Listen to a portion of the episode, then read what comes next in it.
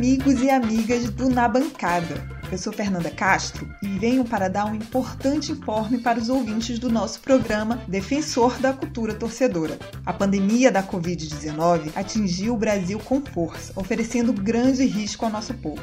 O ponto mais crítico do país é a cidade de São Paulo, onde fica o nosso glorioso estúdio da Central 3. Com a ordem de fechamento dos estabelecimentos comerciais, a Galeria Ouro Fino, que hospeda a Central 3, comunicou que não funcionará até nova ordem do governo do estado. De todo modo, dada a gravidade da situação, o bom senso já pede algumas mudanças no funcionamento do estúdio da nossa central de podcasts e medidas de proteção da saúde dos nossos amigos que trabalham na casa. A decisão do Na Bancada, dessa forma, foi de ajudar a diminuir a carga de trabalho deles, aproveitando a oportunidade para experimentar novos formatos. Com isso, demos início ao nosso canal de YouTube, que terá nesta semana uma transmissão ao vivo. Convidamos todos vocês a seguirem os seguintes passos para não perder os conteúdos do Na Bancada. Entre na nossa linha de transmissão enviando uma mensagem para o número 21 98080 9683. Siga o Na Bancada no Twitter, arroba na bancada underline e também acesse nabancada.online barra YouTube. Siga nosso canal, ative as notificações e fique sempre ligado nas atualizações. Esperamos passar um pouco mais de aproximação nesses tempos difíceis, que só serão superados se jogarmos juntos. Lavem bem as mãos, fiquem em casa o máximo que puderem pelos mais vulneráveis.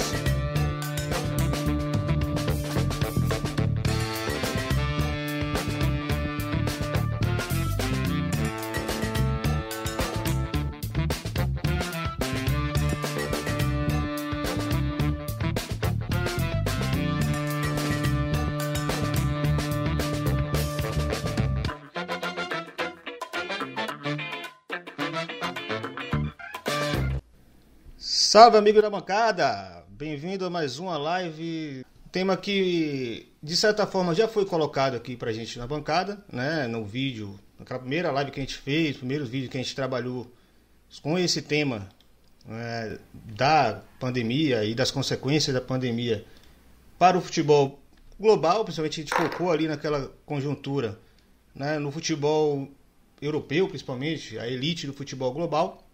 E dessa vez a gente vai trazer mais para nossa realidade brasileira. Né? Temos aí quatro convidados que, de certa forma, têm acompanhado os temas, têm se preocupado com esse assunto, têm trazido para a gente algumas reflexões é, sobre o que pode acontecer, o que não pode acontecer. Vou apresentar cada um deles bem rapidamente e já vou dar uma provocada é, sobre o primeiro ponto da gente, né? Para onde vai esse assunto aí do futebol brasileiro pós-pandemia, durante a pandemia, porque pelo que parece, de certa forma, é, há uma, uma intenção de já voltar tudo aí, pelo menos em alguns estados, independente do que esteja ocorrendo ou não com a pandemia. Vou começar pelo meu amigo João Ricardo Pisani, né, nosso parceiro aí, que fez uma contribuição recente no nosso livro, a Clube Empresa.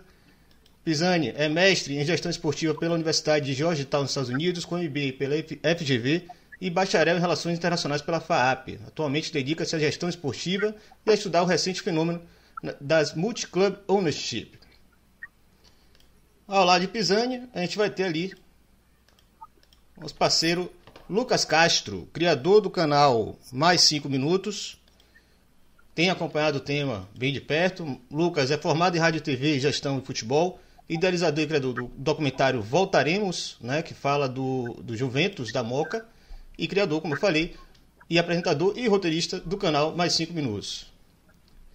Lá de baixo, já falando da nossa equipe, nossa própria equipe, né, do, na bancada, ele que estava sumido, se afastou, mas aí resolveu voltar aos braços da nossa galera. Tiago Cassis, meu grande amigo, saudade do parceiro, um bom tempo que não veio, deve estar tá aí com a abstinência grande, porque não pode ir pro barzinho, mas tá, pelo visto está saudável, pelo que aparenta aí no vídeo da webcam. Por fim, nosso parceiro Anderson Santos, Catedra. É Baião de dois, é na bancada, é tudo junto, e ao mesmo tempo, meu grande companheiro de estudo sobre futebol, que vai estar com a gente hoje. Sem mais delongas, é, a gente criou um roteiro bacana, a gente quer ser um pouco mais breve hoje do que a gente tem sido nos nossos últimos programas. E já vamos começar provocando aqui o Lucas Castro, que foi o convidado especial para essa ocasião, que já aí já dê sua, seu primeiro parecer. Né? O que é que vai dar desse negócio? O que é que aparenta para você que o futebol brasileiro vai. Como o futebol brasileiro vai resolver esse problema todo? E suas impressões, né? Como isso vai. Como a gente pode colocar, é, dar uma solução para esse problema tão sério. E guarde algumas informações, evidentes, ao longo do debate a gente vai ter tópicos especiais aí para a gente trabalhar. Boa noite, Lucas. Boa noite, Elan. Boa noite aos amigos. É uma honra estar com vocês. É um prazer muito grande de verdade. É, eu acho que o futebol brasileiro, os mandatários, CBF, algumas federações é, dos estados em questão, vai resolver esse problema como sempre resolvem, aos 45, 46 do segundo tempo, assim. É, não tem alguma coisa programada, acho que eles não têm como lidar com isso agora. É, mas eu tenho algum eu tenho um medo, não sei se é pode colocar em questão agora, mas eu tenho medo de, de não acontecer a série D. Em função de uma notícia que saiu agora, do, do São Caetano, saiu hoje, né? Do São Caetano, a desistência do São Caetano da série D. E isso me repercutiu bastante de, de alguns times desistirem é, de jogar a Série D, até por causa do, é, da, das finanças e, tal. Então, eu tenho esse medo de que o futebol ele se resolva só para os times grandes, Série A e Série B, mas que o futebol da Série C, é, da Série D e os estaduais, evidentemente, alguns times não suportem essa pressão. Maravilha. A gente teve um problema com a imagem dos nossos companheiros. Eu vou voltar aqui para também dar uma, fazer uma colocação enquanto melhora a transmissão. É, já voltamos a alguns. Então já vou começar provocando. João Ricardo Pisani, que foi o segundo convidado, né? Não é um, um, membro da equipe na bancada oficialmente, mas já é a segunda vez que participa com a gente. Pisani, sua impressão, você também escreveu sobre isso recentemente, você também é, é, provocou algumas reflexões sobre esse tema. O que é que você tem aí como ponto central nesse debate para você?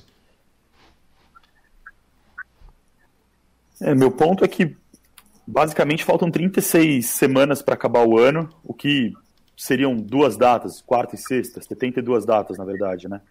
A gente tem. O campeonato estava previsto para começar agora no dia 2 de maio, né? A Série A, 1 de maio, tudo em volta ali do dia 1 até o dia 3.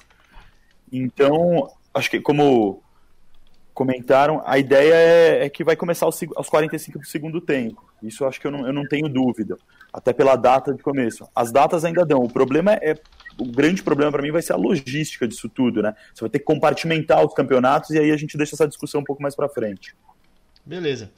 Aproveitar que já está né, logo abaixo de vocês, nosso brother Thiago Cassis é, também está aí preocupado, que ele, mais do que qualquer outro, que é um torcedor de um clube que já tem problemas eternos de calendário.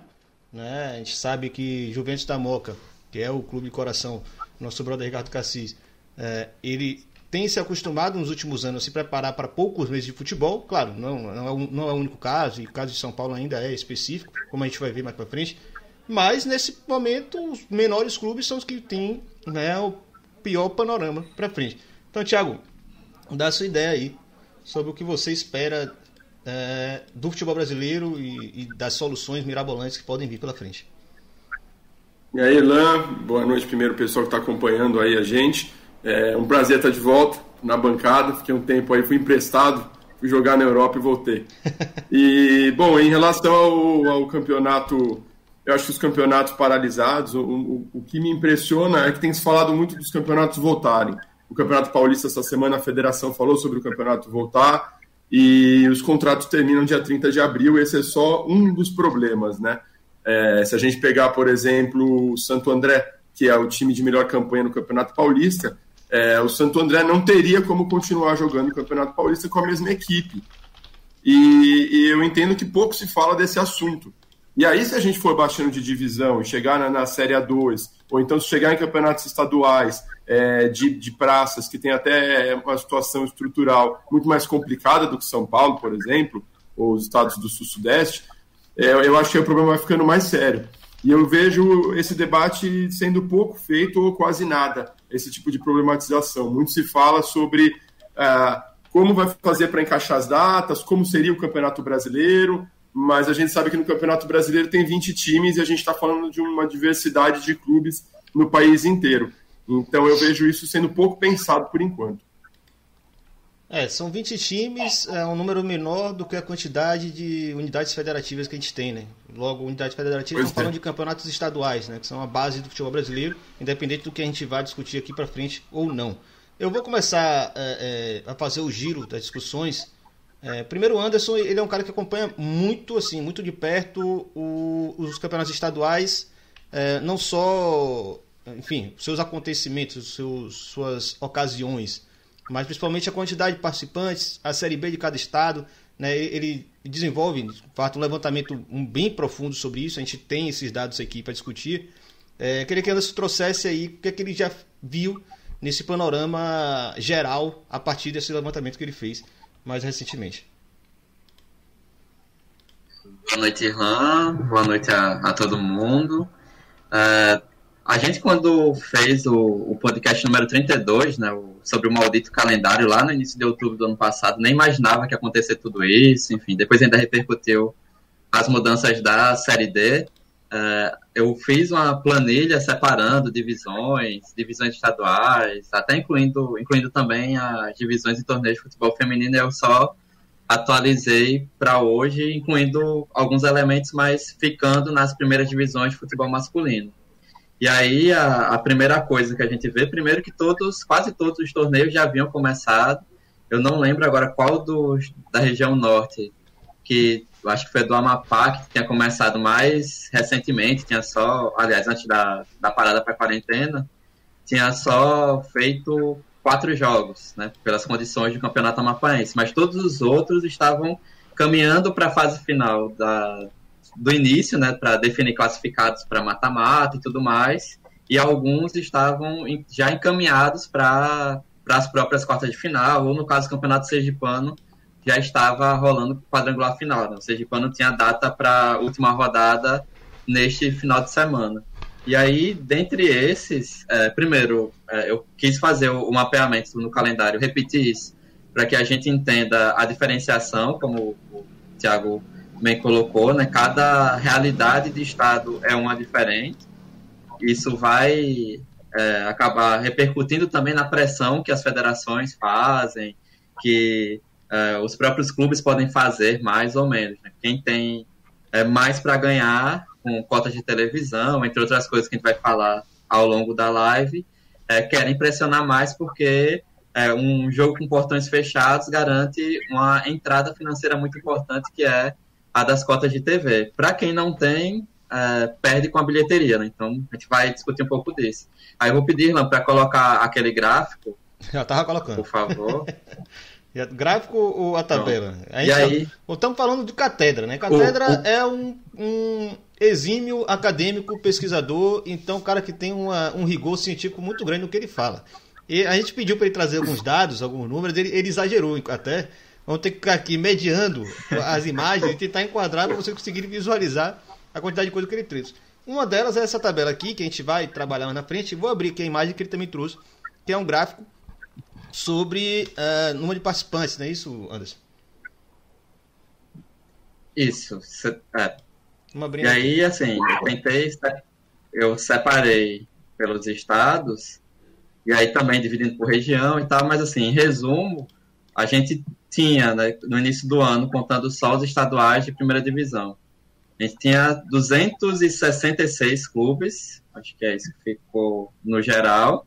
E aí eu tentei separar entre aqueles que é, receberam apoio da federação, quem vai jogar a Série C e D recebeu apoio da CBF, os times da B que anteciparam cotas, e o que eu consegui pegar é, de ontem para hoje, times que suspenderam o contrato ou desistiram até de competições. Então, daria, né, como tem no, no gráfico de, de pizza, então a gente tem é, a maior parte dos clubes, 146, que não receberam ajuda nenhuma, mas também não desistiram dos campeonatos, que é a parte, a fatia maior. É, a segunda fatia dos 84 é, são times que vão disputar a Série C e D.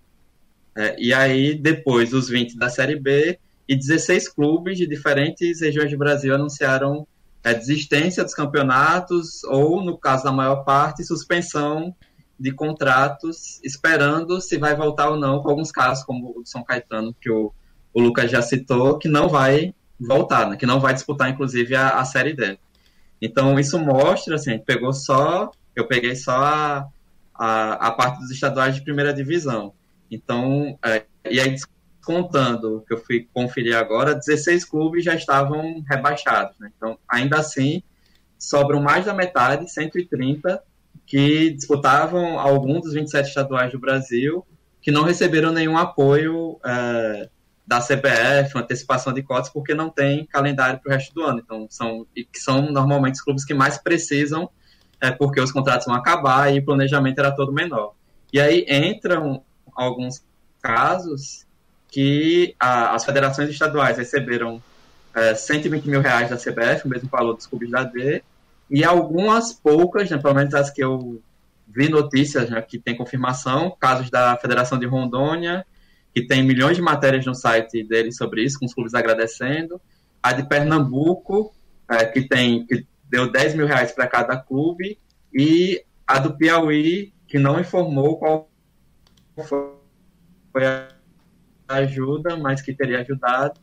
Então, essas três federações ainda fizeram algum tipo de repasse. A da Paraíba, é, acredito que possa ter feito também, porque gerou uma discussão.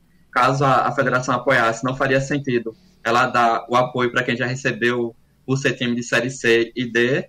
E aí a gente vê que é uma situação que a CBF tem acabado de anunciar uma das maiores receitas da história dela, e ao contrário do que a Comebol fez, ela não quis é, usar a sobra de caixa de forma imediata, demorou ainda umas três ou quatro semanas. Então há muita coisa para discutir, inclusive sobre a. Eu volto a dizer o que eu disse naquele episódio do Maldito Calendário, sobre o grande problema que é a estrutura do futebol brasileiro. Né? A, a quarentena e o coronavírus simplesmente só estouraram a bolha que talvez já viria a estourar ano que vem ou daqui a alguns anos com o desinteresse da Globo em transmitir alguns dos campeonatos do G12 e de outros, outros estados também. O chamado estava ruim, parecia que ia melhorar e piorou. Né? Você, vem cá, Anderson, tem mais alguma dessas imagens aqui que você acha que é indispensável te mostrar? Você fez uma série de tabelas, né? A gente tem aqui também uma que é, soma de renda líquida, você quer falar isso mais tarde ou, ou já comentar agora? Isso mais tarde. Quando a gente discutir a, as propostas, eu acho que serve para ilustrar quais os casos, porque a, a jogar de portões fechados para alguns clubes não vai ser tão bom assim. Então pode deixar para mais tarde. Beleza. Tem uma tabela aqui que você fez também, você vai quer falar isso mais tarde, não é isso? Ou quer, já quer apresentar alguns elementos que você colocou aqui? Porque eu estou vendo aqui, você, você falou é, sobre a questão dos estaduais. E aí, assim, todo mundo sabe que o Brasil é um país muito diverso e nesse levantamento você percebe que existem estádios, estados com primeira, segunda, terceira e quarta divisão e outros que sequer têm segunda divisão. Né? E a primeira divisão tem cinco clubes. Né? Então, assim, estamos falando de um universo que é muito pior do que gerir uma UEFA da vida. Né? Porque você tem um nível de desigualdade muito grande. Em alguns lugares, o futebol basicamente se resume a pouquíssimos clubes. A quantidade de clubes que existem em uma única cidade de outros estados que tem quatro divisões, por exemplo. Né? Algum comentário sobre isso? Então, essa primeira parte, inclusive, são os dados de 2019. Algumas coisas mudaram um pouco, tipo, a Amapá saiu de cinco clubes na primeira divisão para seis. O Piauí é, ia conseguir fazer a segunda divisão, conseguiu fazer, aliás, ano passado, a segunda divisão, que era algo que não tinha há dois anos. É, tem o, fatores, né, que nessa primeira parte estava mais detalhado, é, de campeonatos que são sub-23 e que são de segunda, terceira, quarta divisão, enfim, e algumas coisas específicas sobre o, o futebol feminino, né, que, que essa primeira parte relativa a 2019 também trazia, né, quais os estados que focavam mais nisso. Então, acho que não precisa avançar tanto nesses primeiros elementos, porque de alguma forma a gente acabou tratando no episódio de outubro do ano passado, né, do podcast. Beleza, eu vou passar para Tiago Cassis para ele fazer umas considerações também sobre esse ponto. É, até porque ele está em São Paulo e ele acompanha muito o futebol de São Paulo ali da, da rabeira, digamos assim, né? É, sabe como é que funciona essas Copas, inclusive um dos torneios, torneios muito interessantes, muito importantes do futebol paulista, nesse período que provavelmente vai ser eliminado, né? vai ser sacrificado, é a Copa São Paulo, né? a Copa Paulista, se não me engano. Né? Então, assim, com você, Thiago. A Copa Paulista fatalmente vai ser sacrificada, né? Num cenário onde a gente não tem certeza nem se a Série A2 e a Série A3 vão continuar. E falando sobre as cotas, só para não perder, o Aldax, teve o caso do futebol, a questão do futebol feminino, o Aldax recebeu o repasse né, da, da CBF e não repassou para o departamento de futebol feminino. Eu não sei se vocês viram essa. E aí alegou que não sabia que o dinheiro era para ser usado no, no departamento de futebol feminino. É, é no mínimo lamentável. E, mas aí, retomando o ponto, eu acho que a questão do, é, do, do, campeonato da Série A2, por exemplo, da Série A3, a Série, a série B, né, que é a quarta divisão aqui de São Paulo, sofreria uma alteração esse ano com a divisão. A gente teria aí a Série a B1 e a B2, isso seria é, efetuado durante o torneio. Você teria uma primeira fase com 16 classificados, que automaticamente se tornariam a Série B1 e aí você teria a Série B2. Isso aí tiraria do limbo alguns clubes como o 15 de Jaú, como o São José, como equipes importantes do estado que estão nesse torneio que é realmente muito complicado e que é sub-23, além de tudo, né? Então você meio que resgataria essas equipes. Essa, essa questão já não vai mais ser implementada, pelo menos não esse ano, e de fato a gente não consegue saber nem se no ano que vem, porque eu acho que esse debate do, do, final dos estaduais, ou se não do final, mas pelo menos do achatamento, uma mudança de formato, eu acho que vai ganhar força conforme esse, é, a quarentena e, e esse período avançarem. É, eu acho que isso, essas vozes a gente sabe que sempre existiam, é, sempre existiram, e eu acho que vão ganhar muita força nesse, nesse cenário. Ah, esse, uma proposta de uma remodelação dos estaduais. Eu não chego a acreditar em final do campeonato estaduais, mas eu acho que o que pode ser proposto é, por exemplo, torneios menores ainda, é, que aconteçam durante o ano, por exemplo, enfim. Beleza. É, só pedir para vocês, podem deixar o microfone ligado, é, que eu acho que é até melhor para a gente garantir a imagem de vocês é, 100%. Só um aviso para melhorar, é, garantir a, qualidade de transmissão. Antes de passar a bola, vou fazer já os, as menções no chat, como a gente tem feito aqui obrigatoriamente, para a galera que dá uma fortalecida na nossa transmissão. Sempre gente boa, sempre gente boa que a gente traz no coração, né? A galera que é firmeza mesmo. Gabriel Araújo, Lu Castro já está aqui ligado, já deu até um toque. Ezequias Pierre, como sempre. Antônio Carlos Cassis, Vicente Magno.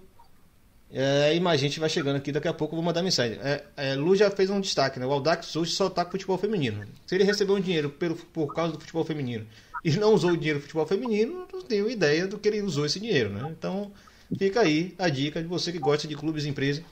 E em São Paulo tá bastante, tem bastante deles. É, já passando agora a bola, para a gente também ouvir a opinião de outras pessoas por, sobre esse tema, já que vocês estão falando mesmo da, da base da pirâmide futebol brasileiro, vou, vou provocar primeiro o Lucas, né? Como ele falou, da preocupação dele a Série D não acontecer. É, mas para além da Série D, muitos campeonatos é, locais também estão aí é, sob risco, como eu provoquei da Copa São Paulo, mas você tem outros estados é, menores que, de certa forma, também é, realizam esses torneios de segundo semestre. Exatamente quando eles deveriam estar parados. São torneios bem deficitários, mas são torneios que têm ali alguma funcionalidade de classificação. Lucas, é, com, juntando tudo que Anderson já colocou, o Thiago já colocou, o que, é que você enxerga mais aí que deve ser percebido nesse contexto de pandemia do futebol brasileiro? É, só complementando o que o Thiago falou e concordando com ele, é, referente a, ao que seria criado a quinta divisão no Campeonato Paulista, a Federação Paulista já deu um parecer dela no começo da pandemia dizendo que a Série B2 não vai ser criada nem no ano que vem. Vai ser postergada a partir de 2022 para frente ou, quem sabe, até mais tempo. E também complementando o que o Anderson falou é, sobre o desinteresse, até mesmo você falou, Ilan, do, do desinteresse da TV com os estaduais, é, é, era iminente, né? É, esse desinteresse e para os próximos anos ter menos cotas e tudo mais de, de, de, de, transmissão. Porém, a gente não pode esquecer que os campeonatos estaduais eles dão vagas é, para a Copa do Brasil, né? E tem muita gente, não só dirigente, não só cartola, mas como o próprio torcedor que não gosta mais de campeonato estadual, torcedor, digamos, de times grandes, né? Porque dos times pequenos eles ainda resistem, né? Eles ainda vão pelo time, não vão pelo campeonato porque é um campeonato que atrai, que tem essa visibilidade toda. Os torcedores de times pequenos, eles vão porque eles amam seus respectivos clubes. Não que os dos times grandes não amam, mas eles preferem um jogo que dá mais visibilidade, que é um evento, por exemplo. Só vou aproveitar e perguntar para Lucas qual é o, o clube de coração dele, né? Que acho que ninguém ainda provocou essa pergunta aqui. Eu acho que ele deu uma travada.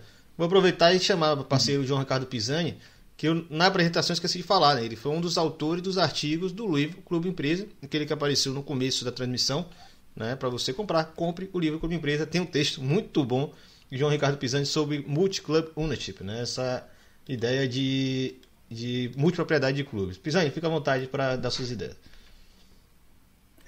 É, eu acho que, seguindo na toada do que o Lucas falou, a gente tem um problema também. Não, não é só o desinteresse pelos estaduais. Você pode ter esse desinteresse, mas dentro da, do ecossistema do futebol brasileiro, a CBF é eleita pelas federações, né? É voto importante. Tem um, esse é um componente que ainda é, não, mudaram no futebol brasileiro. O estadual pode minguar, mas enquanto não tiver uma reforma ali dentro, isso nunca vai, vai ser resolvido. Então tem uma importância muito grande a federação, os clubes que elegem ela, direto ou indiretamente, aí cada federação tem sua particularidade, então esse é, esse é um ponto que é, tem uma sinuca de bico aí, né? Como que você desidrata esse ecossistema sem te tomar um tapa mais lá para frente? Uhum. É, Lucas, acho que ainda teve problema de conexão, mas a gente vamos seguir nosso, nosso, nossa pelota aqui, como diria. Até fazer a missão, a revista do nosso brother Thiago Cassi, né? A revista Pelota. A gente começou meio aqui é, é atribulado, deu um problema é, é, técnico aqui, logo na boca que a gente ia jogar o, a transmissão no ar. Eu acabei entrando meio, meio agoniado e não fiz algumas menções importantes, como essa, por exemplo. Né? O Thiago está organizando a revista Pelota, segunda edição, na verdade, né? É, tive até o prazer de ser convidado para escrever sobre um dos, dos temas que eu tenho estudado recentemente. É, e dentro dele deve ter provavelmente alguma discussão sobre isso, né? Futebol da base da pirâmide, Thiago. O que, é que você tem a, a dizer? Não, com certeza. É, sobre a revista Pelota, né? A gente está retomando aí o projeto. É um período muito peculiar, né? Onde a gente dessa vez não vai optar por imprimir a revista, né? A gente primeiro que não vai ter, não tem gráfica e segundo que a gente não vai ter onde distribuir a revista, não faz nenhum sentido. E pelo, pelo tanto de colaborador que a gente tem agora, pelo, pela qualidade do, do, do material que a gente conseguiu reunir nesse período, entre a primeira revista e, e agora, a gente vai fazer via, via Instagram, via redes sociais, a gente vai pensar em outros formatos agora para continuar distribuindo o conteúdo da pelota. E aí, no segundo momento, quando voltar quando tudo voltar ao normal, ou o que vai se chamar de normal, né, depois, depois desse período, a gente segue aí tocando a, a pelota aí, como, como você falou. Beleza. É, Anderson, você foi o único nesse giro aí que não, não teve oportunidade mais de complementar. Tem alguma coisa que você acha fundamental aí nesse, nesse ponto que a gente estava falando? Não, acho que nesse primeiro mapeamento é, é isso, né? Participação especial da gata atrás. Mas esse primeiro gato. momento é do gato, aliás. O nome disso é home primeiro office. momento acho que é isso.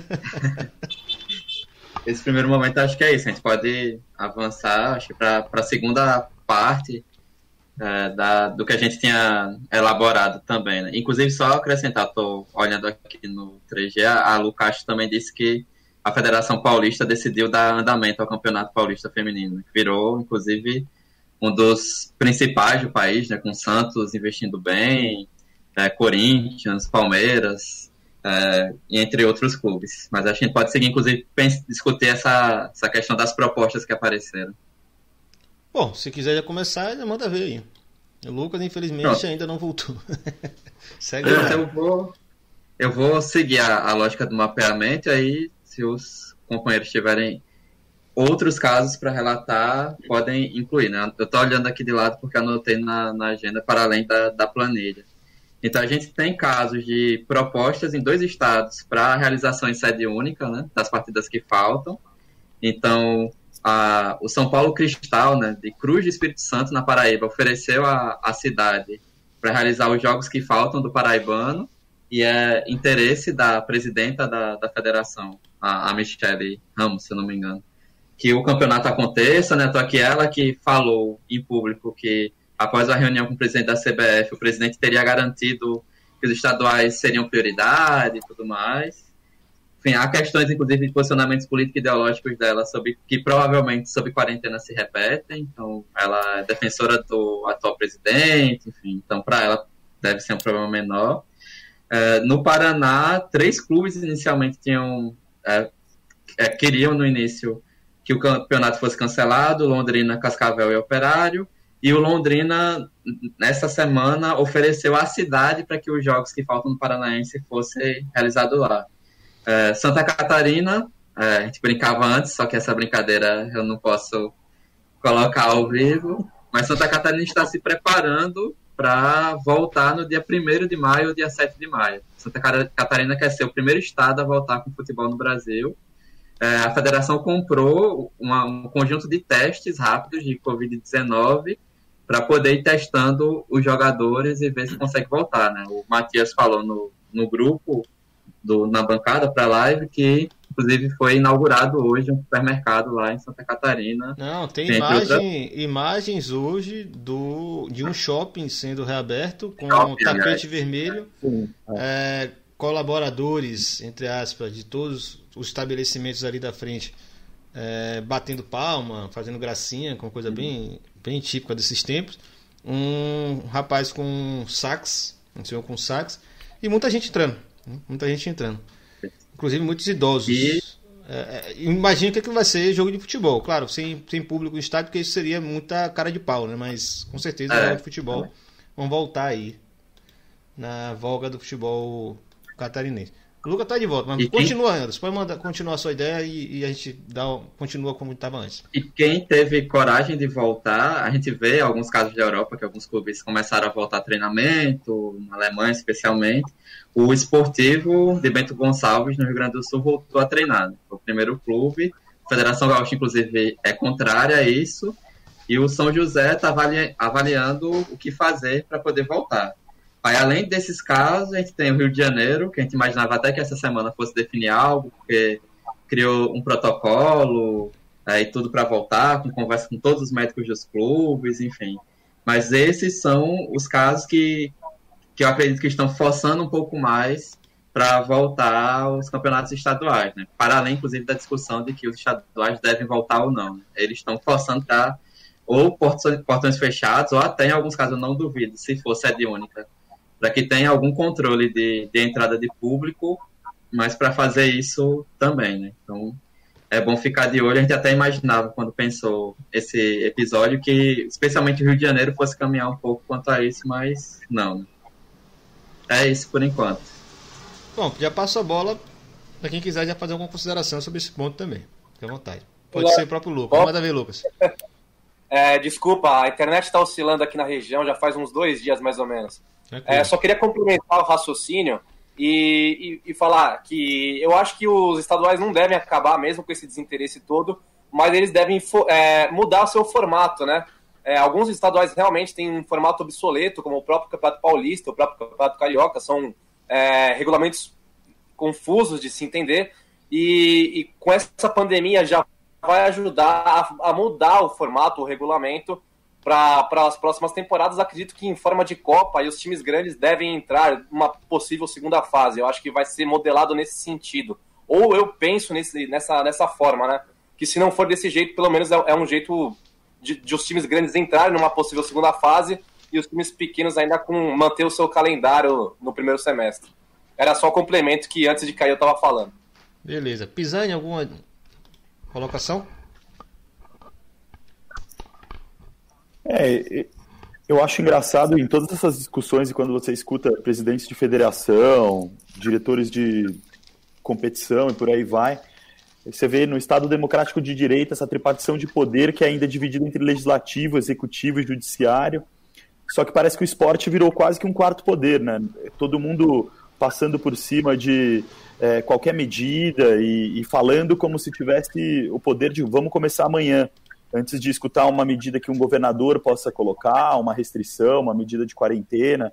Então, eu acho que assim, em, paralelo, cada federação também está fazendo o seu serviço. Eles têm que entregar um produto para a TV, eles estão devendo aí essa, essa, essa grana, como o Anderson mapeou. Então tem um problema muito grande. No certo modo, eles estão fazendo a parte deles e falam, tá aqui. Agora o problema é com vocês, aqui eu não posso. E provavelmente está ficando muito claro que não tinha isso em contrato, né? Acho que ninguém é, fez seguro igual o Wimbledon, que colocou ali durante 10 anos uma taxa de pandemia no seguro. Ninguém nunca tinha pensado, pensado nisso. É sério isso? E está sendo interessante isso? olhar isso. Sim, o Wimbledon foi, pagou, acho que eu não lembro agora os valores certinhos, eram 2 milhões de libras. O clube ou o torneio? Não consigo entender. O torneio, o torneio, torneio, tá, o torneio de tênis. Tá, tá. Aí eles tinham uma única... taxa... Não, peraí, eu vou, vou perguntar, perguntar de novo. Eles tinham uma taxa que previa interrupção de, to de torneios por causa de pandemias ou coisas similares. É, realmente isso existia, estava previsto isso, um torneio. É, no seguro que eles têm, no seguro que eles têm, entre das, dos vários itens que tinha ali, se eu não me engano, deve ser, acho que a única competição, única é, é, competição esportiva que tinha uma, um, isso segurado. E eles pagaram e, e, o prejuízo foi totalmente coberto do, do, que eles já tinham gasto com essa taxa durante, acho que 10, só pra, anos. Só para complementar, ah, o seguro que cobriu é de 100 milhões de libras, o prejuízo que teria para o evento. Né? Em qualquer coisa parecida com agosto. Então, na minha opinião, é, esse debate deve, deve ganhar força sim. Esse debate do, do Campeonato Brasileiro. Tem aquela outra conversa né, que chegou a aparecer num certo momento, que seria um campeonato de um mês e meio, dois meses, que seria jogado né, só, em, só em São Paulo. Tem essa conversa, né? Sim. E, é, mas eu. Diga lá.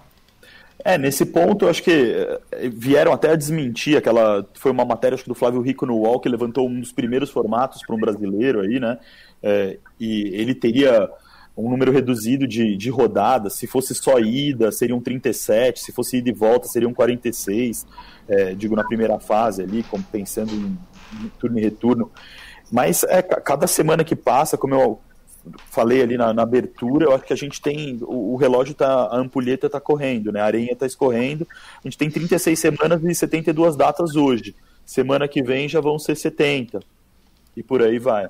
E o, dentro do formato, se usar só o cálculo do, do Campeonato Paulista, a, a, que, so, que, faltam oito, com Copa do Brasil, Libertadores e Brasileiro, são 69 datas no, no, no formato tradicional. É inviável, né? É um cenário inviável. Os, os, os, estaduais, eu acho que tem ida e volta, com certeza vai cair pela metade, porque você vai acabar decidindo num jogo só. Eu acho que isso vai, vai acabar acontecendo, não vai ter não vai ter ida e volta, você pega um campo neutro, ou então no Campeonato Paulista você coloca tudo em São Paulo. É, eu acho que alguma coisa dessa forma. Mas isso também não ajuda muito. A gente está dizendo de diminuir o quê? Três datas é, nessa conta que, que você apresentou. Bom, vamos seguir a gente tem muita conversa pela frente ainda. Anderson quer mostrar uns, uns dados dele. Anderson, tem sugestão aí do que abrir aqui para a galera ver?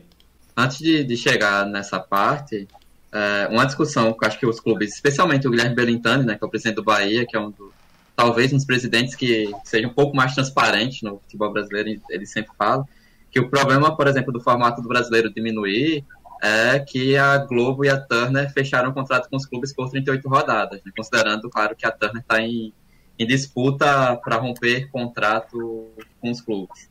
Mas, assim, a Globo não vai pagar o tanto que ia pagar por menos rodadas. Não é à toa que é, ela parou, e o, a Dazum também, né, em relação ao Paranaense, parou com o pagamento das cotas que seriam referentes a março e não pagou em março e não deve pagar este mês a, a cota igualitária dos clubes, né, os 40% iguais, porque não tem jogo, não tem o que eu mostrar, eu não vou é, pagar sobre isso. Né?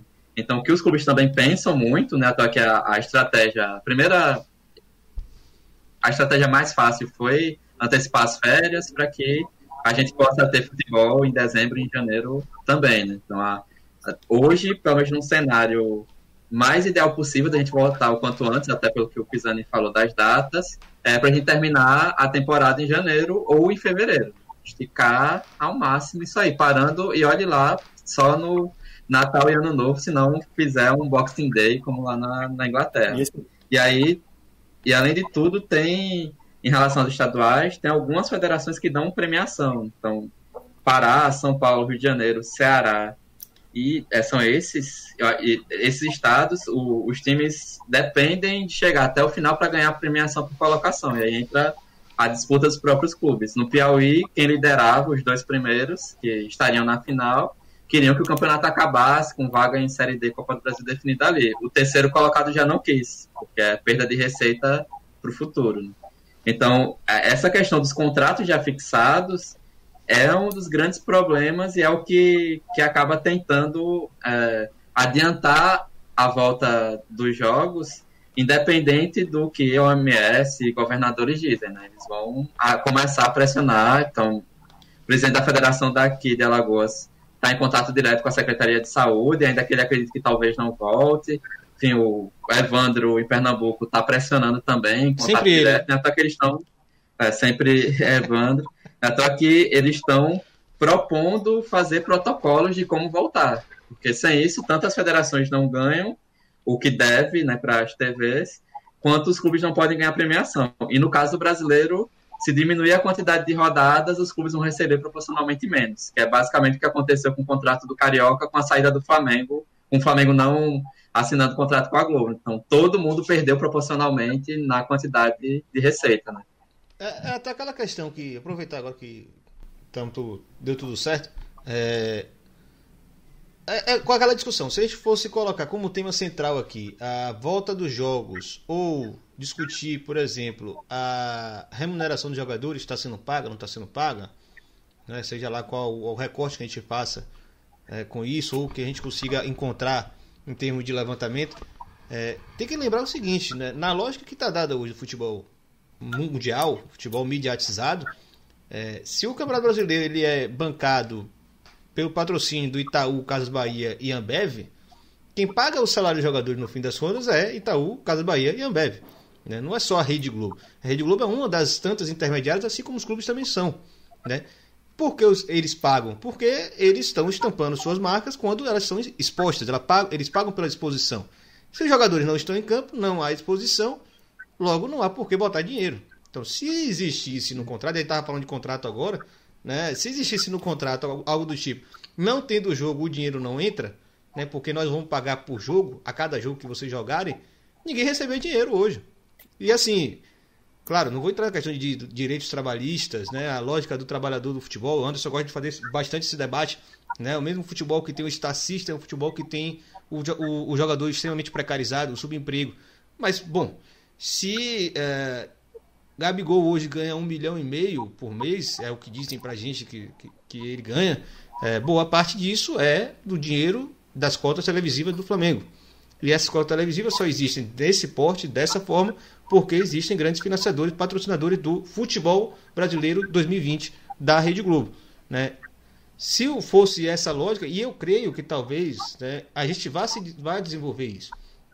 É, é, eu acho que a grande crise que está dada é que não estava previsto no modelo de, de pagamento dos honorários de jogadores é, aquela quantidade proporcional à exposição deles. Né? Os salários são absurdos, os jogadores muitas vezes que machucam não entram em campo.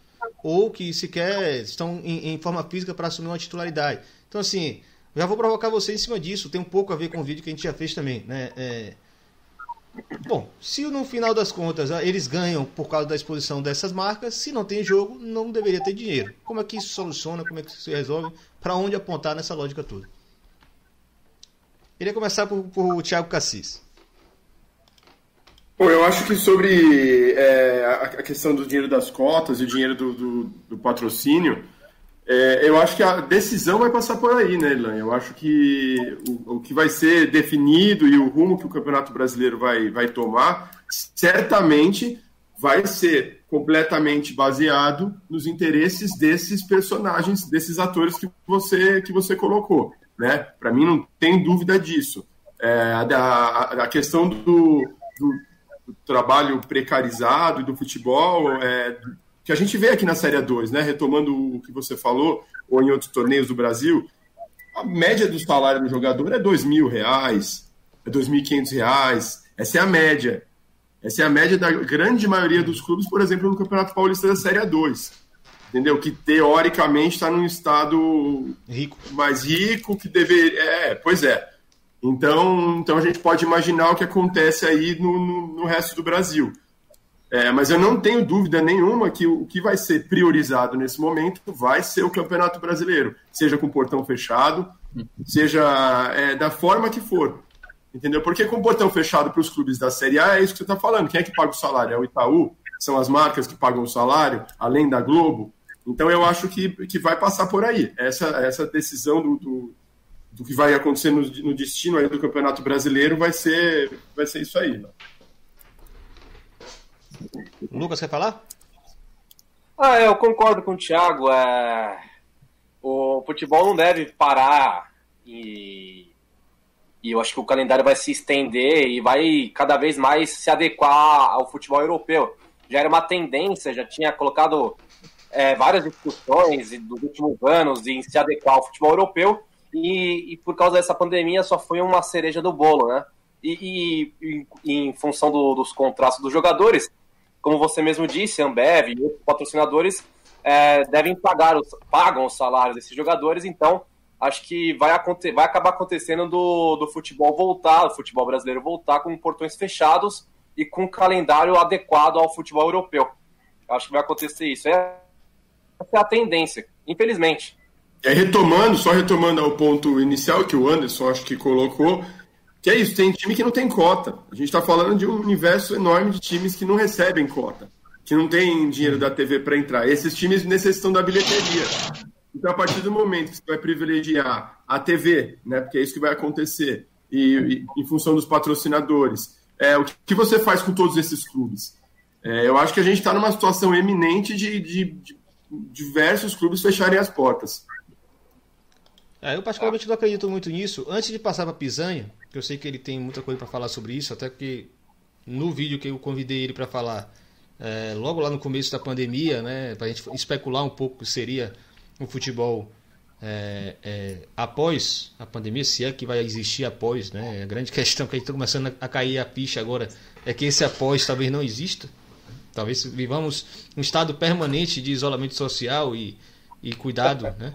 Enfim, eu vou, antes de passar para ele, eu queria abrir aqui a caixa, porque tem algumas perguntas que podem, inclusive, serem, é, é, de certa forma, tocadas pelo depoimento de Pisani. Vou puxar lá, porque tem um bom tempo que o pessoal já mandou a mensagem. É, primeiro tem o Ricardo Porto, né? Ele falou um pouco sobre transmissão por streaming. Ricardo Porto, para quem não sabe, é da nave, né? É a, a, a, empresa que colabora, que ajudou muita gente com essa questão da, da transmissão e é a plataforma que a gente usa. Está é, aqui, está tá provocando a discussão sobre o streaming, se vocês acham que podem ser viabilizados nas divisões menores. Já é um pouco a realidade, né? Se a gente pensar, né? Maicujo, etc., Copa São Paulo Futebol Júnior. É... Bom, guarda aí, guardem aí, anotem aí, porque eu quero ver que vocês respondam isso. É... Vicente Magno, parceiro, mandou aqui. No Rio, o governador que aluga o Maracanã para o Flamengo se colocou contrário ao uso do estádio durante a pandemia. Né? Isso é um pouco mais específico do caso Wilson Witzel. É, e o Flamengo deu um passo atrás no discurso de usar o Maracanã. Tudo bem. É, deixa eu dar um pulo aqui. Felipe Souza falou que a folha salarial do Flamengo chega próximo a 20 milhões de reais. Né? É um dinheiro muito grande. É aí a grande. É, é, eu já emendo esse dado dele com uma pergunta para vocês. É, quanto maior o voo, maior a queda. Né? A gente está falando que não ter cota televisiva prejudica os, alguns clubes, mas aqueles clubes que têm custos muito altos, mas não vão ter receitas por causa da pandemia, é, o, a bronca é muito maior. Eu não acredito em fechar as portas como, como o Thiago falou, porque eu acho que é uma situação que vai mobilizar atores políticos para se resolver, né? ou pelo menos tentar se dirimir. Mas eu acho que está dado algumas coisas aqui. É, no mais, um abraço aqui para Gabri Sante, que apareceu. E tem uma outra pergunta de Lucas. Né? Vocês acham que não seria o, momento de dar uma baixada no lance espetaculoso do futebol? Ótima questão, concordo. É, quer dizer assim, não seria o momento dele ser menos fabuloso, né? menos luxuoso, altíssimos salários, né? altíssimos custos? É, e ela comenta aqui: o Felipe comentou sobre a folha mensal do Flamengo, e isso dá para dizer que não tem como existir no mundo que vai mudar daqui por, por diante. Ou pelo menos se desenha para mudança no sistema como conhecemos. E é, é fato, né? muita coisa vai ter que ser revista. Né? Como eu falei, se Itaú, Ambev e Casas Bahia pagam salário de jogadores do futebol brasileiro, eles vão começar a repensar. Pô, por que eu vou botar dinheiro numa, numa indústria que, por causa de uma doença, ela basicamente deixou de existir? Né? Minha exposição bilionária não está acontecendo. Então, começo por Pisani e eu quero dar uma volta com todos esses tópicos que vocês falem também. Depois a gente entra nos números do doutor Anderson Gomes Santos. É, realmente é um cenário complicado. Eu acho até que não só porque que ela vai colocar o. E se acontece uma tragédia, por que, que o Itaú vai colocar o dinheiro num, num jogo onde eventualmente alguém possa se contaminar, possa acontecer o que aconteceu com a família do Montilho, você ser o vetor de transmissão. Você tem uma série de coisas ali que também você tem a, a, a publicidade ruim. É muito complicado. Eu acho que a gente está vivendo uma situação de vaso. É, a pandemia colocou uma situação de vasos comunicantes para gente. É um, é um grande novelo de lã que você puxa um fio e, e vai, vai vindo outra coisa. Você não sabe mais o que vem. Quando você fala de jogador, de segurança, Gabigol custou 80 milhões para os cofres do Flamengo. O cara entra, tem contato com um jogador que não que passou e pega alguma coisa e tem uma lesão no pulmão, como eu brinquei no, no Twitter. É, o investimento do Flamengo vai por água abaixo, acontece uma tragédia maior, o cara transmite para a mãe dele ou para um familiar. É super complicado essa coisa. Eu sinto que a gente vive aquele, eh, se eu não me engano, acho que o nome da situação é duelo mexicana, onde tem três pessoas apontando arma um para o outro uhum. e ninguém quer atirar primeiro, ninguém quer sair dessa, desse impasse. E é, é, um pouco nessa situação. As federações de um lado, patrocinadores do outro, a TV do outro, ninguém quer honrar o seu compromisso ou, ou corretamente não quer ter que exercer a, a, obrigação de honrar o seu compromisso, mas ao mesmo tempo sabe que isso pode gerar um problema muito maior. Então é, é bem complicado. Lucas? É, eu, eu uma saída imediata assim, eu, eu também não, não consigo pensar. Por exemplo, eu estava vendo uma notícia que é, o futebol europeu, a, esqueci a sigla lá do, da, do sistema de, de saúde mundial. Eu não, eu não, lembro o nome da sigla, mas é, eles estavam sugerindo que o futebol europeu voltasse é, em, só depois de 2021, só em 2020, 22, só em 2022. Então, é, a gente está numa situação que a gente pode dar mil saídas, é, mil sugestões e, e realmente não, não é uma coisa concreta, né? É, o futebol pode, pode passar por esse por esse problema e, e ficar por mais dois anos, por exemplo, portão fechado, com, com cota baixando, e aí entra o, a sugestão da Lu Castro, que eu acho que é uma, um comentário, né? O comentário da Lu Castro, que eu acho que é uma, uma boa observação. O futebol podia ser, podia voltar a ser menos evento, né? Ser futebol novamente em função desse dinheiro todo. Tiago? É, eu acho que assim, embora eu concorde, eu acho que está fora de perspectiva o futebol parar de ser esse, esse, esse, produto de entretenimento que virou, né? Eu acho que isso a gente pode falar o que a gente acha que deveria ser, mas isso eu acho que de, de fato está tá fora de, de perspectiva. É, eu acho eu concordo, eu concordo e queria reforçar o que o Zene falou, que é o seguinte: o jogador pode de fato transmitir a, a doença para a mãe, transmitir a doença para o pai, é, a gente está falando de, por exemplo, Antônio Lopes e pessoas de, de idade que estão no, no, grupo de risco, que vão ter que estar presentes nos ambientes. É, a gente está falando de uma série de, de, de, situações de risco aí nessa retomada do futebol, mesmo que com portões, mesmo que com portões fechados. Eu acho que isso vai ser considerado em última instância. Eu não acho que vão arriscar dessa forma de, de, retomar enquanto a gente está vendo os números os números aumentando de mortes e tudo mais. Embora os números sejam bem maiores, né? E, e não, tenham, não, não esteja aparecendo. É, mas eu acho que, de fato, não, não vai se optar por voltar agora nem com o portão fechado. Eu acho que pode ser que a gente passe mais tempo aí sem futebol. Possivelmente. Uh, eu tendo a concordar, até no, no, na primeira das lives eu coloquei isso, né? Acho que eu bem que queria que o futebol pudesse recuar um pouco na questão da espetacularização. Mas, assim, sem te imaginar que o futebol, se voltar, é, volta é, totalmente intermediado por um meio de comunicação, né, pela televisão, pelo streaming, a tendência é que o futebol passe a ser literalmente um produto televisivo eu não vou poder ir ao estádio assistir a partida, eu não vou ter a participação do público, que é o 12 jogador, e é um elemento importante né, para gerar atenção, É só que o Corinthians, no jogo que fez de portões fechados, colocou todos os gritos da torcida né, no, no estádio para dar o clima para os jogadores, mas também para a televisão que estava transmitindo o jogo naquele momento. Acho que num primeiro, momento, é, no primeiro instante, com a volta com os portões fechados, essa lógica vai se acentuar. E aí, quanto à questão financeira, assim, de imediato, em curto prazo, né, em poucos anos, a tendência é renegociar todos os contratos. E aí, o, se o torneio de Wimbledon fez, tem um seguro de mais de uma década, há uma tendência para que outros torneios, até para garantir a verba, para garantir o patrocínio das empresas, é, quem transmite, que se tenha seguros muito altos também, pra, porque a, a tendência, pelo menos nos, até 2021, 2022, é que é, é, a gente saia para o isolamento um pouco e depois volte para o isolamento, enfim, pelo menos é isso que o, o Atla e a Marino, que talvez seja o principal nome sobre isso aqui no Brasil, vem dizendo. E aí eu vou pedir para o irmão colocar os gráficos, se possível, colocar o primeiro que tem o nome que tem a soma de, lenda, de renda líquida. Vou colocar, pode ir já explicando aí enquanto eu vou abrindo. Para o podcast, né, para o Baião de 2, eu vinha fazendo, tinha uma planilha para pegar renda, quanto a federação ficava, público pagante, gratuidades, entre outras coisas. E aí, esse, esse primeiro essa primeira imagem é a soma de renda líquida por mandante, né? Então a gente vai ter aqui desde o Bahia, que conseguiu em uh, seis jogos da competição, acho que três na, na Arena Fonte Nova, 385 mil, até, eu não vou pegar o Ceará porque é um caso à parte, até o Confiança, que teve 9 mil, cento e pouco, ou o Free Paulistano, que teve negativo, né? Free Paulistano é um time do interior de, de CG que disputa, que disputa a Copa do Nordeste.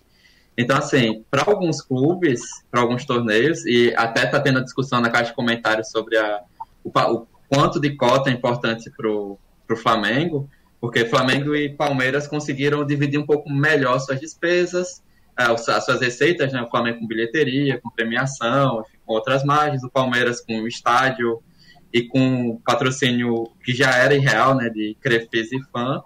É, mas ainda assim eles não vão poder contar com a bilheteria num primeiro momento. No caso é, da, de quem é proprietário da, do Allianz Parque, né, da, do estádio do Palmeiras, nem com shows também. Então vai cair receita considerável em outras vertentes também, e aí isso pode acentuar que a volta para a transmissão é, apareça de forma maior nos casos de alguns clubes, né? Corinthians também, entre outros porque a perda por bilheteria também vai ser sensível. E aí, em alguns casos, vai ser sensível também né, para quem não tem cota. Porque se você já não tem cota de transmissão, pode falar. Só, só falar que eu coloquei na tela agora você comentando e os números, né? Então fica à vontade para falar detalhadamente sobre os números que você levantou. São os clubes do Nordeste, né? Isso, é. são os clubes que disputam a Copa do Nordeste, né? Os 16. E aí eu estou fazendo o levantamento meio que automático. E aí, por exemplo, se a gente pega o Nordeste, você tem Bahia, Esporte, é, que tem rendas muito boas, ABC porque jogou algumas partidas na Arena das Dunas, o caso do Ceará específico, porque jogou com portões fechados algumas partidas, e, e além disso, o Ceará e Fortaleza pagam muito caro para manter a. pagavam muito caro para manter a Arena Castelão. Mas ainda assim são clubes que, é, com jogos inclusive na Série A, vão ter, teriam receitas de bilheteria muito maior. Né? E aí o peso. Aí, isso falando desses que tem cotas nas, vão ter cotas na Série A. Quem joga a Série B, que a cota é bem menor, e quem joga C e D, a bilheteria vira quase que a principal fonte de receita. Né? É quase o futebol nos moldes dos anos 80. Né? Então, 80, 90. Então, jogar de portões fechados para esses clubes é quase assim, dizer, ó, não tem condições de existir. E talvez nessa lógica, entra no que o Lucas falou no início, de que mais clubes para além de São Caetano desistam de disputar as competições inferiores, porque nem a fonte de receita da bilheteria vai ter. Então esse gráfico é importante por isso. E aí se você puder ir para o outro, é de federações, CNE. Vou achar aqui, segurando. O da soma, ah, sim, pronto. Achei. Isso. Esse, assim, as federações estaduais é, recebem de 5 a 8% da renda bruta de todos os jogos realizados no Brasil. Então, eu separei a Copa do Nordeste porque é, um, é o único torneio organizado por liga de clubes né, aqui no Brasil. E aí, além de eu já ter, por conta do Baião, E aqui a gente vê, né? Eu acho que só Sergipe que é 5%, todos os outros são 8%. Então, as principais federações, Pernambuco, Ceará e Bahia, é, ganharam com os jogos realizados no estado sem nada, porque quem organiza o, o, futebol lá, quem organiza a Copa do Nordeste são CBF e clubes. Então, Pernambuco, a Federação Pernambucana conseguiu mais de 150 mil reais, a de Ceará também, Bahia e Rio Grande do Norte um pouco mais de 100 mil, e aí depois vem Alagoas com 30 mil, Maranhão 10 mil, Sergipe 8, Paraíba 15 Piauí 7 mil. As próprias federações precisam é, uma das fontes de receita é, das federações é quando os jogos se realizam no seu estado, independente do que seja. Né? E aí, sem jogos com bilheteria, as federações também vão perder dinheiro. E dependendo do caso, é claro, né? Você pega os principais estados do Nordeste, a bilheteria é alta, as federações ganham muito. Mas aí, se pegar, eu tinha colocado na planilha os casos de, do Piauí, que o maior, a maior média de público do estadual foi 1.200 pessoas, ou do Tocantins, que a, a maior renda líquida era em média 10 mil reais, é, você tem mesmo essa parca fonte de recursos para além da CBF extinta. E aí você pode aumentar a dependência de federações menores das receitas da CBF, e aí agrava o problema que o acho que o Pisani falou do problema da estrutura né, das federações que votam e aí por isso que elas são mantidas e seus interesses políticos também. E é, acaba também sendo um problema que pode acentuar no futuro graves crises para as federações. Né? Então, além de jogar com portões fechados, ele, a própria federação pode tentar acelerar esse processo de público para poder ter essa receita que se perde. E aí, nas principais federações do país, imagino que São Paulo, Rio, especialmente, essa pressão pode aumentar por conta desses números. Né? É, mas aí eu vou trazer uma provocação aqui. Eu acho que isso não se resume também a estadual, né? É, por, nas, nos últimos anos, né, a atual gestão da CBF já tem é, esticado um pouco a corda nessa relação com, com as federações.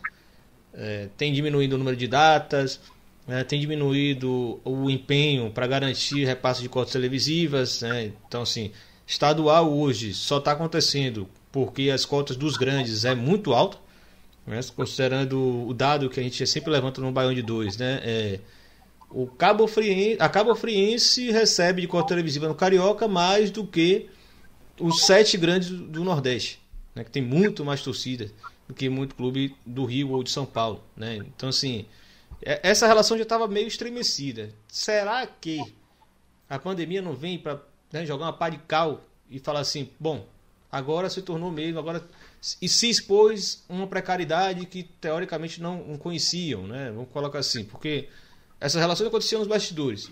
A gente sabe o que, como o Pisani falou, né?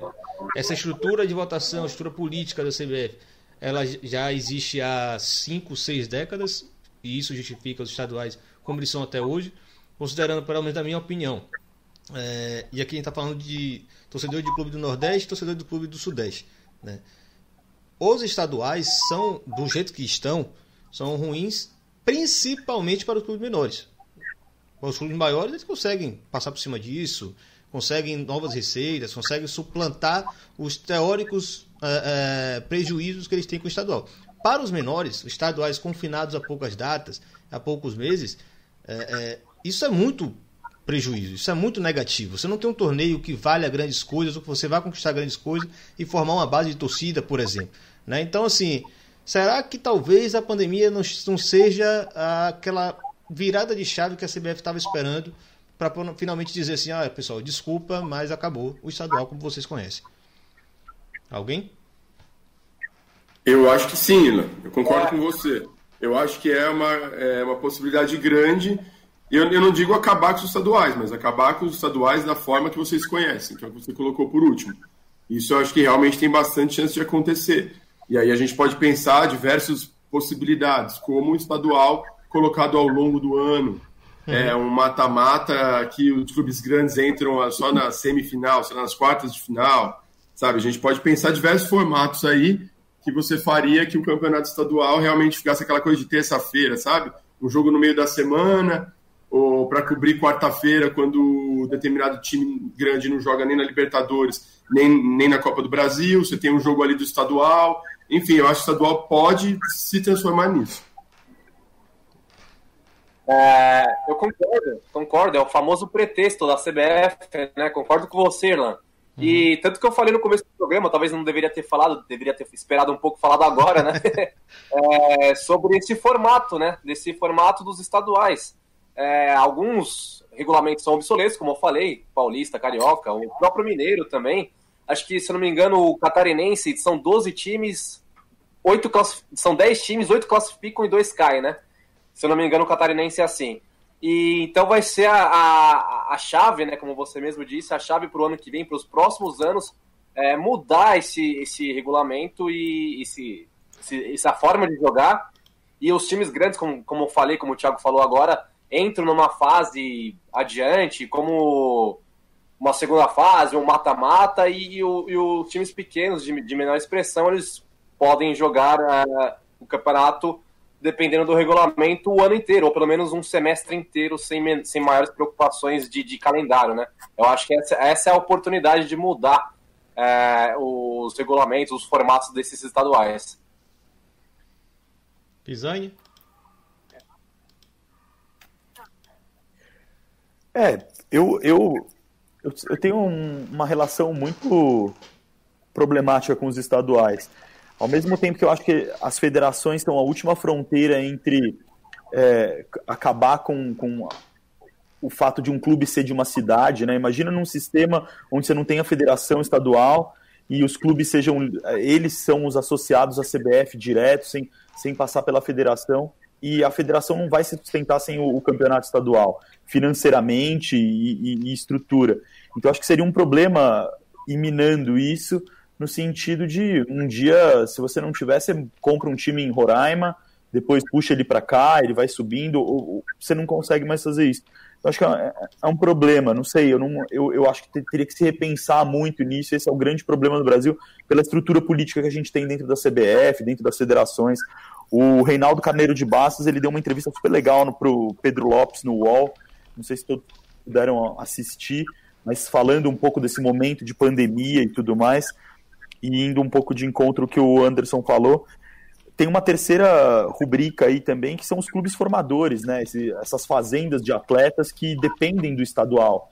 Uhum. É, e dependem do, do, jogo, de ter gente lá. Talvez ele não dependa da publicidade, não dependa da, da, da, da televisão aí, mas ele depende de poder colocar gente na categoria de base, de, de e formando. E isso é, é super complicado. E os estaduais ainda é, um, é, uma outra fonte de renda importante para as federações e, e, por aí vai. Eu acho muito difícil alguém concordo, abrir mão pura e simplesmente. Não, eu vou só, só complementar isso. Isso é, isso é um fato importante, porque assim. É, nos últimos 20 anos, pelo menos, não vou falar 20 anos, não. Nós estamos em 2020. É, no final da década de 90, a gente tem. É, teve ali o primeiro, primeira grande onda de formação de clubes como empresa, né? E a gente já destrinchou isso na bancada inúmeras vezes, em dezenas de, de, de podcasts, que assim, uma coisa é você ter um clube tradicional, você comprar esse clube tradicional pelo peso que ele tem numa determinada comunidade, um, um, um estado, uma cidade, etc. É, teve até gente que comprou clubes tradicionais de, de cidades que tinham ali sua base social, tirou ele de lá e botou em Osasco, né? Vocês sabem muito bem do que eu estou falando, o oeste de Itápolis, que mudou de uma cidade para outra de mais de 400 quilômetros, salvo engano. É. Outra coisa. Tá em Barueri agora. Ah, como é? Tá em Barueri agora. É, ele joga em Barueri, mas ainda tá lá lotado em Osasco. É incrível isso. Ah! mas só concluir. Pode concluir, pode concluir. É, é, só para fechar, eu vou passar para vocês. É, mas muitos clubes, eles foram fundados exatamente como isso que, que o Pisani falou, né? Fazendinha de jogador. Né? Clubes criados para engordar jogadores ou para usar uh, serem usados como vitrines ou pelo menos o lugar onde você hospeda um jogador e empresta para um clube maior, onde você vai de fato dar uma valorizada nele, na imagem dele. É, não sei se aconteceu bem isso com o CSA de Anderson, mas acontecia muito isso com Vitória, com Bahia, com Santa, com Esporte, que era uh, eram clubes de São Paulo que jogadores de São Paulo jogavam no, no Campeonato Paulista Acabava o Campeonato Paulista, ele basicamente todos emigravam, saíam de São Paulo e iam jogar nos clubes do Nordeste para jogar uma Série B ou jogar uma Série A uhum. e ter mais, maior visibilidade. É, esses, esses, jogadores nunca pertenceram aos clubes do Nordeste. E eles ficavam sempre nesse fluxo. Eles jogavam nacional por um clube do Nordeste, jogavam estadual por, por um clube de São Paulo. né? É, o que é que deve acontecer nesse processo se os estaduais, já que é isso que a gente está falando, né? É, entrarem nessa onda que a gente está falando de, de, de, decadência e ou de remodela, remodelamento total, de ganhar um maior calendário, etc. Considerando que é, o dinheiro desses clubes muitas vezes ele é exógeno, né? ele, não é, ele não é produzido dentro da indústria do futebol, basicamente. Ele tem um grande financiador, esses jogadores recebem seu salário por fora, eles não são pagos pela cota televisiva ou pela renda de jogos, até porque esse clube não tem torcida. É, então, isso, para a gente começar a fechar, né, já passamos bastante aqui do bom debate, é, o que é que vocês enxergam aí para o futuro? Considerando esse tipo de clube que há 20, 25 anos né, domina o futebol brasileiro, né, pelo menos na sua base da pirâmide. Com quem quiser começar, comece. Oi, posso, posso começar. É, eu acho que o que a gente pode. E aí é que eu falo de, de clubes que possivelmente fechem as portas, Ilan. É, vai um pouco nessa linha. Porque a partir do momento que você termina com esse modelo de negócio, alguns clubes perdem sua função econômica. É, alguns clubes que já não têm uma representação muito forte dentro das comunidades, isso em muitas regiões a gente isso já se perdeu. É, você pega o público de alguns jogos dos campeonatos estaduais, você tem 200 pessoas, 300 pessoas, uhum. e aí você só tem é, público quando vai jogar o time grande lá. E aí é de torcida do time grande, que não é nem o time da cidade. É, mas aquele clube ele existe porque ele, tem, ele desempenha uma função econômica de, de passagem para os atletas que é isso que estava falando. Então, nesse sentido, que eu vejo clubes ou se fundindo, hum. ou clubes, clubes se juntar, clubes da mesma região. É, é, ne, é nesse sentido. Só queria complementar. Uh, duas vertentes. Uh, concordo com o Thiago e, e concordo quando ele diz que alguns clubes vão fechar em função disso, mas também tem, uma, tem outro lado, que o jogador precisa jogar independente de time que vai ter uma verba muito menor, o jogador vai, vai acabar aceitando ganhar menos, mas porque ele precisa jogar. Então tem essas duas vertentes. Alguns clubes vão fechar em função dessa pandemia, em função de não ter calendário, em função de não ter dinheiro, mas os que não fecharem vão reduzir o, o seu pagamento e os jogadores, alguns vão ter que aceitar, porque o jogador precisa jogar, hein? independente de qualquer circunstância. Anderson ou João Ricardo Pizarro? Posso, posso dar um exemplo, né? Conversava com, com o Tiago até para fechar a pauta ontem, né? que é um movimento natural, né? Quantos jogadores não saíram pegar 2018? Tô com a camisa do, do CSA do, do acesso para a Série A. Belíssima pegar 2018. Camisa, vários jogadores do Fortaleza e do CSA saíram em dezembro foram jogar no interior de, de São Paulo em 2019. Então, o Pio, que jogou no Fortaleza, uhum. é, acho que é, jogou no CSA, foi jogar no, no, ainda Red Bull, além de outros jogadores. E aí, depois do, do Campeonato Paulista, por conta de que paga mais, paga melhor, eles voltam para disputar a Série B ou até a Série C nos clubes do Nordeste. É um movimento natural. E aí, sobre empresários, eu acho que é, é um, um ponto importante, né? a coisa assim, quando a gente tenta, até algumas pessoas eu fui respondendo aqui na caixa de comentários, né, quando eu, a gente fala que a preocupação da CBF é muito mais salvar em federações do que os clubes, é pelo que a gente já disse, né, as federações mantêm a estrutura política que dá o poder da CBF, historicamente, né, não só agora. Mas, assim, a nossa preocupação é que, por isso que eu coloquei o dado inicial, que mais da metade dos clubes brasileiros que atuaram nesse primeiro semestre eles não receberam apoio nenhum, inclusive nem das federações, que receberam repasse.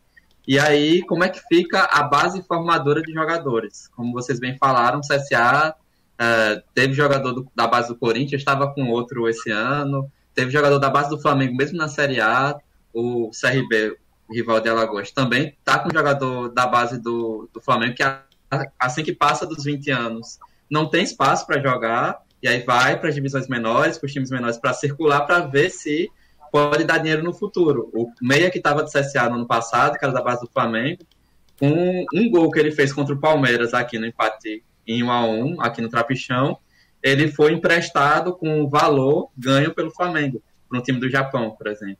Uhum. E aí, esse é o nó da coisa, né? Primeiro, o nó que é inclusive econômico, como vocês bem apontaram. Se a base da pirâmide ruir, vai, é, vai ruir tudo junto. E a outra preocupação, que era que a gente conversou aqui também pontualmente, aí que o, o Lucas falou bem, jogadores precisam jogar, precisa analisar melhor os jogadores da base da pirâmide, que se um, um grande jogador, Gabigol, o exemplo, ele reduziu o salário de um milhão e meio para 800 mil, continua sendo muito. Uhum. Mas para o cara que ganha um salário mínimo, quando ganha, ele passar a ganhar ajuda de custo, porque o clube não tem dinheiro para bancar, e isso acontece muito no time do Brasil já hoje, o cara vai ganhar 600 reais. E aí, eu falo no masculino, no feminino é até mais regra ganhar pouco ou ajuda de custo do que exceção. E aí, sem esse mínimo de apoio, é, mínimo de preocupação sobre isso, a gente vai ter, assim, uma onda de desemprego e de pedidos de, inclusive, auxílios financeiros muito grande. Tinha vários clubes do Brasil que estavam tentando ver se caso se podiam negociar a partir da MP lá do Paulo Guedes e do governo, se podiam incluir os próprios jogadores nessa MP, porque tinha jogador que ganhava abaixo do teto estabelecido na MP. Acho que isso é muito significativo. Então, assim, a gente tem que ter essa preocupação também, mas infelizmente, eu volto a dizer, quem domina o futebol brasileiro em termos de estrutura não está pensando em clube pequeno e não está pensando é, nos jogadores da base da pirâmide. Está pensando em garantir séries A e Série B, o Cruzeiro está disputando a Série B, que esses jogos aconteçam, que a Libertadores aconteça, que a Copa do Brasil aconteça, para que eles continuem fazendo circular todo esse dinheiro. Onde não circula dinheiro, proporcionalmente, a preocupação vai ser muito menor ou quase que nula. Pois é, a gente fica à vontade para encerrar. Eu só vou avisando que assim, a gente vai fechar aqui, depois é, fazer uma rodada de encerramento para vocês meio que concluírem seus raciocínios com também a contribuição de cada colega aí que já ensinou bastante hoje. Fica à vontade, Pisanho. É, reforçando o que o Anderson acabou de falar e os colegas falaram, cada um. Cada clube é um, é um voto, né? Cada clube é um voto dentro dessa, dessa estrutura, seja ele direto ou indireto, até a, a ponta dessa pirâmide.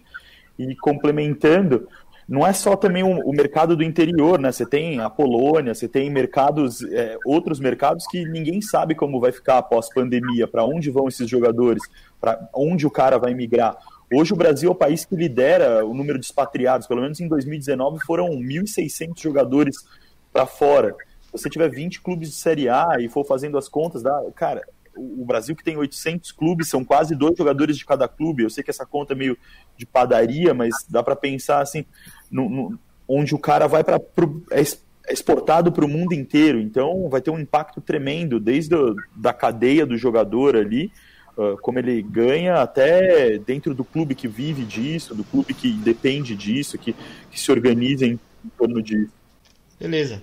É, antes de fechar, né, de fazer aquela rodada final, aquela rodada de encerramento, aproveitar, você aproveitem esse momento que eu vou fazer um recado aqui, vocês já anotem os tópicos. Já foi bastante proveitoso esse debate, mas é importante dar a última colocação. É, todos os, todas as lives que a gente faz aqui é, estão tendo seus áudios extraídos, a gente está jogando lá no feed do som das torcidas, o tradicional feed do Som das Torcidas, onde sobe, a gente sempre produziu o STT na bancada, né, o nosso podcast. Então, assim, é, avise pessoal que é meio preguiçoso de abrir YouTube, eu entendo perfeitamente essa questão de ficar assistindo live, que o conteúdo também vai para o feed, então lá você pode, acompanhar. Hoje, inclusive, nós subimos o da live da semana passada, que foi sobre racismo. É, foi até um conteúdo mais longo do que a gente estava acostumado, mas ficou muito bom, muito bom mesmo. Assim, recomendo a, é, que vocês acompanhem de forma uh, cuidadosa, que a galera colocou lá. É, o outro recado é o Clube Empresa, né? o, o livro Clube Empresa, Abordagens Críticas Globais das Sociedades Anônimas no Futebol. Temos, inclusive, aqui João Ricardo Pisani, um dos autores dos artigos que estão presentes no livro. Tem o link aqui na descrição, pode ir lá embaixo e, e dar uma conferida de como funciona.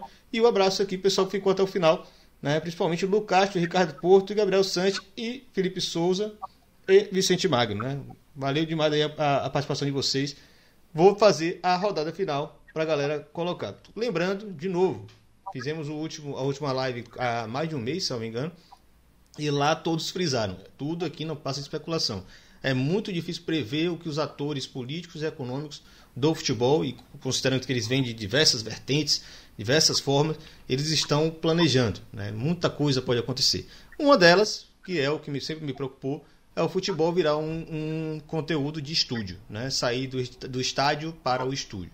Eles não vão tirar, né, obviamente, dentro de um estádio, mas a ausência de público já nos leva a crer que vai virar um conteúdo de, de estúdio. Se isso se normaliza, meu amigo, o que vem pela frente muito nos preocupa. Então, vou começar a fazer a, a, o giro por quem começou falando, quem abriu a conversa. Lucas, fique à vontade para uh, eh, dar suas considerações finais, já faz seu jabá, fala do seu canal que é massa pra cacete, tem bastante gente acompanhando, uh, e agradecer, obviamente, a sua presença aqui. É, queria agradecer, para mim foi definitivamente uma honra, falo de coração mesmo, ter participado com vocês, aí eu já conheço pessoalmente, troquei ideia com vocês sobre o Vitória de 99, do Centenário. É, só, só, só fazer esse recado, eu pensei em falar disso e esqueci. Eu conheci Lucas num dos rolês mais aleatórios da minha vida. Tinha saído de Itaquera, fui tomar uma cerveja na, na Rua Augusta e depois, irmão, só o diabo sabe.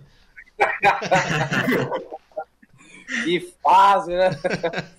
Então eu, queria, então, eu queria dizer que realmente falo de coração mesmo, que foi uma honra ter participado. Peço desculpas pelo cenário improvisado e também peço desculpas por ter é, caído a conexão em determinado momento do programa.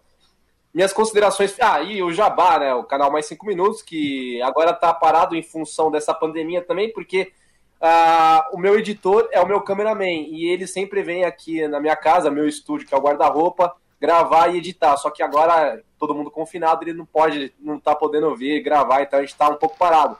Mas o, o canal continua ativo. E minhas considerações finais é que eu espero. eu espero que o futebol volte a ser futebol, cara. eu não tenho uma perspectiva é, de voltar tão cedo, né? Não tenho essa, essa, essa ideia que volte ao normal tão cedo. Acho que ainda vai demorar para ter futebol e quando voltar a ter futebol, vai ser como você falou, um futebol de estúdio. Vai, vai ser sem arquibancada, porque essa é a tendência, né? Até normalizar, quando normalizar, o quanto vai demorar. Então, é, eu, só, eu só prezo que volte ao futebol, a ser futebol de verdade e que isso acabe o quanto antes. E eu queria mais, mais uma vez agradecer o convite e a minha participação aí, que foi uma honra de verdade.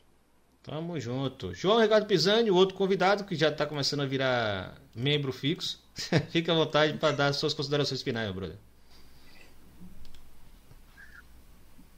Né, queria agradecer a oportunidade, cara. Como já comentei com você outras vezes, acho que descobriu na bancada quando eu estava morando fora foi muito bom.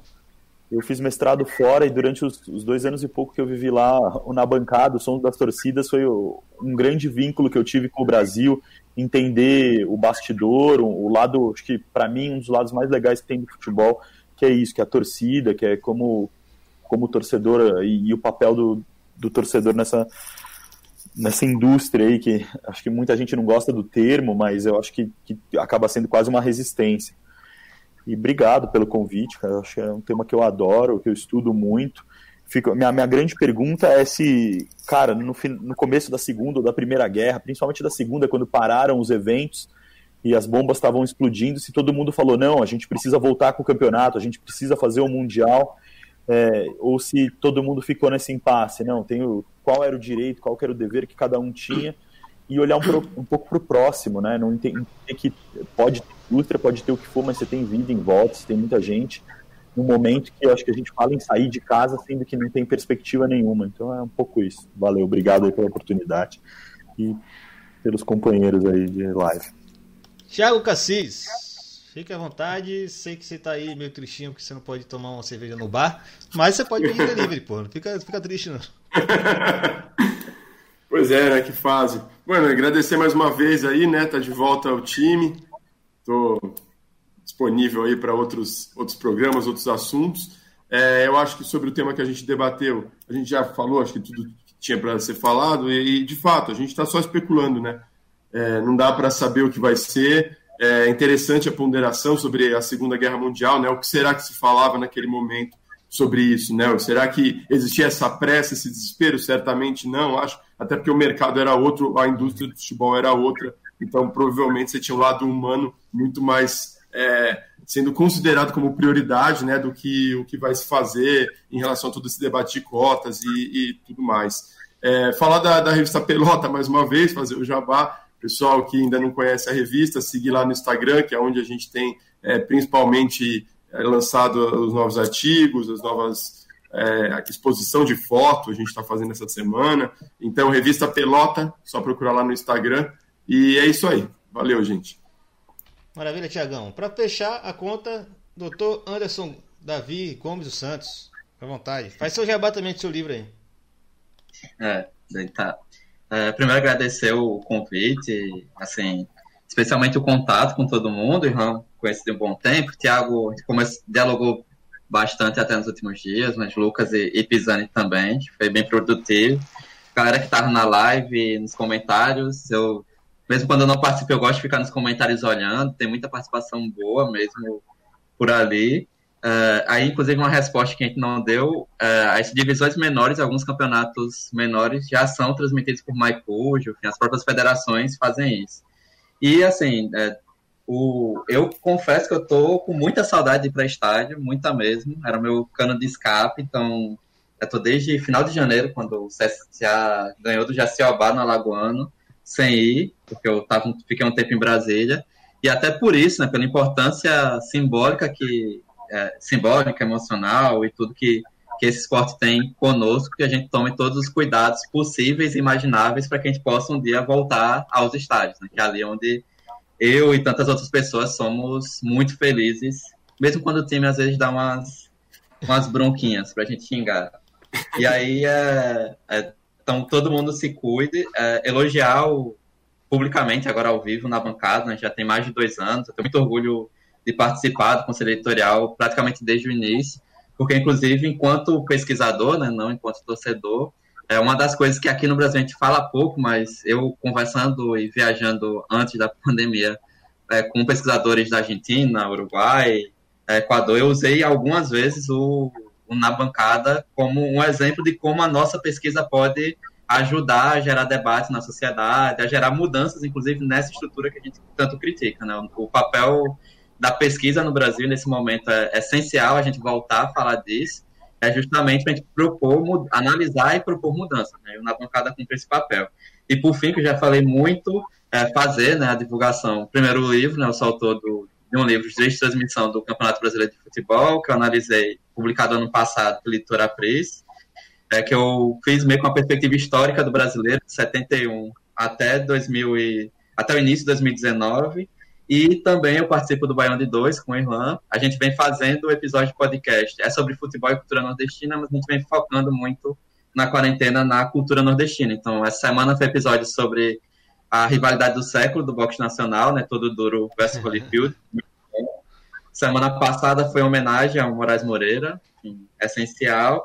E na semana anterior, é, eu particularmente fiz a produção disso, porque o CSA tá, saiu do, do bairro de origem depois de 97 anos, eu falei isso na bancada final do ano, e quatro bairros de Maceió estão afundando por conta da ação da Braskem. Isso é muito, muito pouco falado nacionalmente, e aí a gente gravou um episódio especial só sobre isso, com relatos de pessoas que tiveram que sair das suas casas e tal. É o Baião de 2, número 195, é um podcast também da Central 3. É isso, obrigado e boa noite para todo mundo. Valeu! É aquilo. É, boa parte dessa discussão, eu estou agora me colocando na tela, porque desse momento todo estava só vocês quatro. Eu ficava numa tela de bastidores aqui. Então agora estamos cinco na tela. Vou dar um, o último recado. Boa parte dessa discussão aqui também está contemplada no vídeo que a gente fez Futebol Negócio Pós-Covid-19. Teve a participação de Anderson e João Ricardo Pisani e também de Emanuel Leite Júnior. Né? Mas ali a gente está falando mais de, um, de algo mais amplo, da indústria de futebol como um todo, principalmente a europeia. Aqui a gente trouxe né, para a nossa realidade mais concreta, principalmente aquele é, futebol raiz que a gente conhece no Brasil, que é aquele que a gente não vê na TV, mas é o que faz toda essa engrenagem, essa máquina toda girar. Né? Não é à toa que trai tanto jogador, tanto da várzea como do, do futebol menor, futebol não prestigiado pelos grandes meios de comunicação. É, isso também faz parte de todos esses debates que o mercado se preocupa em fazer. É, então aí, né, temos conteúdos nossos, você pode ir atrás dos nossos conteúdos, vão ter sempre esses pontos, como o Anderson falou, né? É, aliar essa informação e esse debate mais profundo não é só uma questão do, de todos nós sermos jornalistas, né, boa medida que faz parte da equipe do Na Bancada, mas também porque a gente se dedica a estudar isso e mesmo aqueles que não estão dentro da academia também estão levando bem a sério esse tema. Ontem falava na. Antes de ontem falava na live do Ludopédio, né, dos parceiros do Ludopédia, é que é melhor a gente fazer um conteúdo mais longo, como a gente está fazendo hoje, mas com a qualidade que a gente acredita que é que deve ser feito, né, com o conteúdo, com a densidade que tem que ser feito, do que fazer qualquer coisa por aí, como andam fazendo, né, coisas rasas, coisas uh, sensacionalistas e, enfim, repetitivas. Então, estamos uh, aqui nossos nosso cinco, né, agradecendo muito a sua audiência, lembrando que no, na semana que vem teremos uma live com o pessoal do Ludopédio para a gente falar exatamente do campo de estudo de futebol uh, no Brasil e no mundo, se possível. Então vamos ter a presença de é, Sérgio Setani, até aparecido aqui no, no, nosso, no nosso chat. Um segundo membro do Ludopédio que ainda vamos definir quem é, não sabemos muito bem quem é ainda. Vamos ter Anderson pelo, na bancada, né, contribuindo aí com essa discussão, e Leda Maria Costa, minha amiga aqui do Laboratório de Estudo de Mídia e Esporte, da UERJ.